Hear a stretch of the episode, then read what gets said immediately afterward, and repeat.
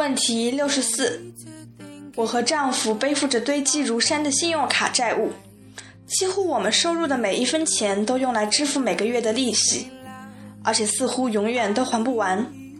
这也很大程度上影响到我们之间的情感。有什么业力方面的建议吗？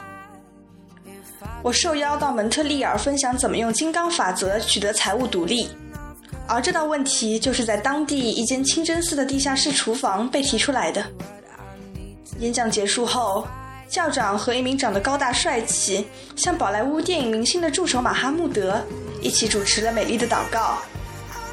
我们现在一大伙正坐在一起享用一顿丰盛的午餐。马哈穆德过来坐到我身旁，原来他是一名成功的国际银行家。精通很多种语言。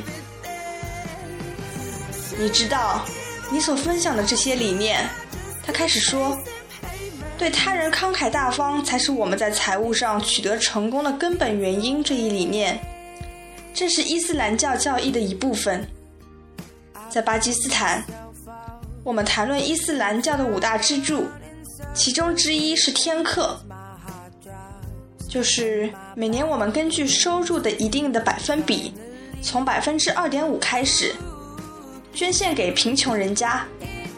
但在某些情况下，例如突然得到一笔意外之财，百分比也会随之增加。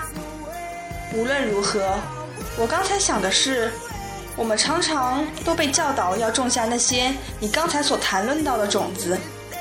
只不过并没有具体的告诉我们这些种子到底如何运作。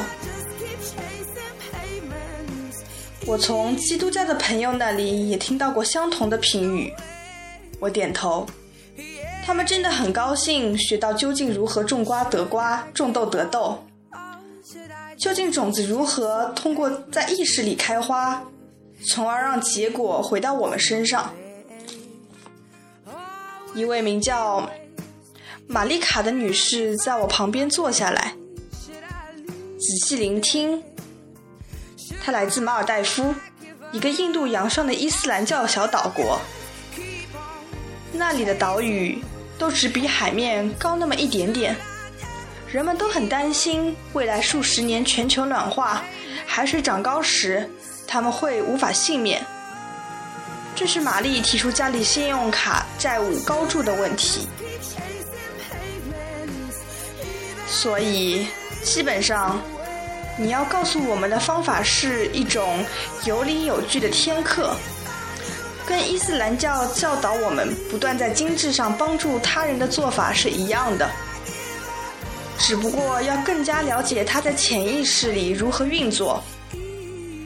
我的丈夫解决卡债的最佳方法就是继续坚持我们自己的天课，帮助他人脱离债务的困境。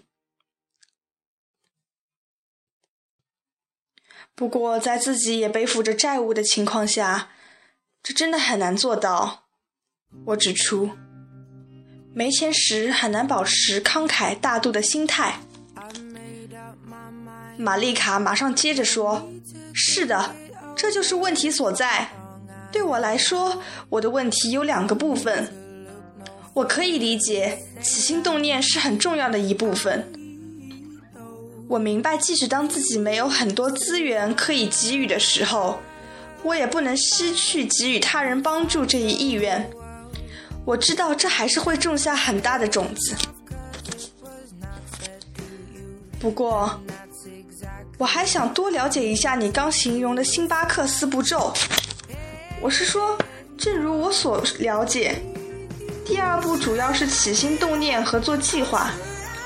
我选择一个我想要帮助对方解决卡债的人，并决定我要带他们到哪家咖啡店，开始一起解决问题。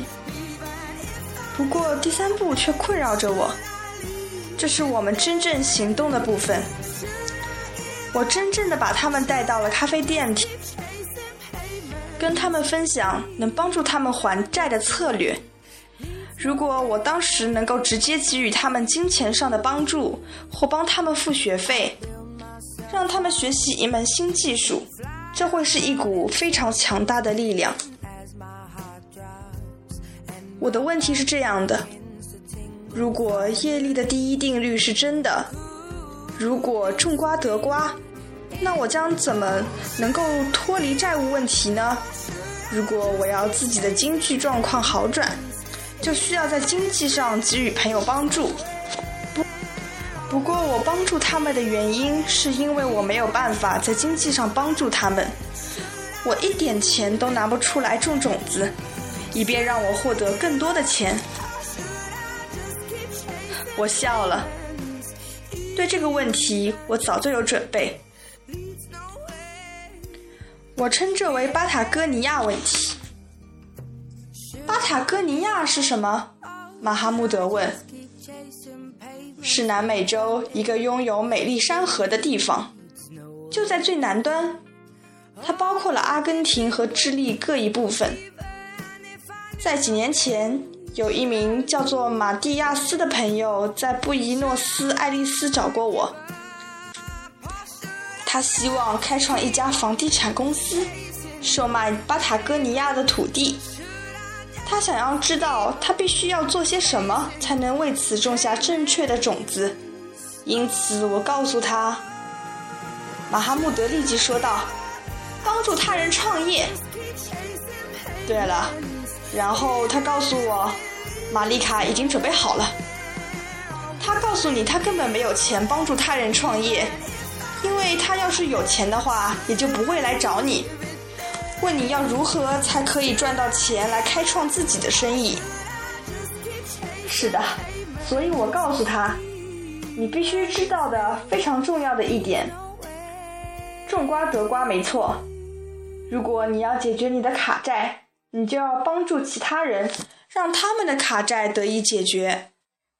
不过，这并不意味着你必须给他们钱。你可以给他们一些其他方面的帮助，然后给种子重新定向，让他们以钱的形式回到你身上。以马蒂亚斯的情况，我鼓励他找一位刚刚创业的人，以行动帮助他。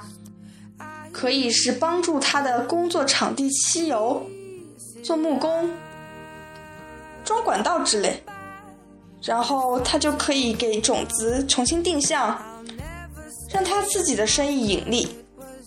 所以他到处寻找，终于找到了一位叫做弗洛伦西亚的女士，她正准备为住在。布宜诺斯艾利斯的苦难别墅区的小朋友开一家瑜伽工作室。马蒂亚斯帮忙钉钉子、刷油漆将近一个月的时间。他们启动了一个很好的计划，以帮助贫困小朋友。在他们完成中心的装修工作的当天，他回到家，在床上开启手提电脑。他没有额外的一间房间可以作为办公室。他看到了一封邮件，上面邀请他参与在巴塔哥尼亚的一项一百五十万美元的房地产交易。故事的寓意是：你要摆脱自己的卡债，就需要先找一名同样有卡债的人。或许你不能给予他金钱上的帮助，不过你要记得。时间就是金钱，你可以不断的给予他们你的时间，以其他的一些方式帮助他们脱离卡债，可以是帮他们照顾小孩，或买一些生活用品给他们，或在他们家开辟一个蔬菜园，或帮他们接受职业培训。晚上。你就必须要做重新调整种子方向的工作，用星巴克的第四步。当你睡前躺在床上时，坚持进行咖啡冥想。想想看，今天我花了一些时间帮助我朋友朝解决卡债前进了一步。我要把这些种子发送到缠绕着我和丈夫的卡债问题上。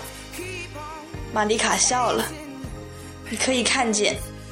也许是第一次，她可以想象没有卡债的生活，而且她有解决卡债的方法。顺便说一下，我补充道。他们坠入了爱河，然后结了婚。你知道我，我是说马蒂亚斯和佛罗伦西亚。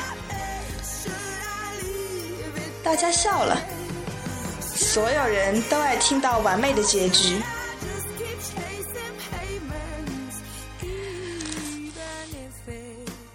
大家是不是还记得星巴克四步骤呢？我们就借今天的主题再来复习一次吧。一，用一句简短的话来来表达你在生命中所想要得到的。二，做计划，你将帮谁获得跟你相同的所需。选定一间星巴克作为你与他们约谈的地方。三，以实际行动来帮助他们。四，咖啡冥想。临睡前，回想你为帮助他人所做的好事。今天的节目就到这里啦，我是主播丁尼，我们下次再见。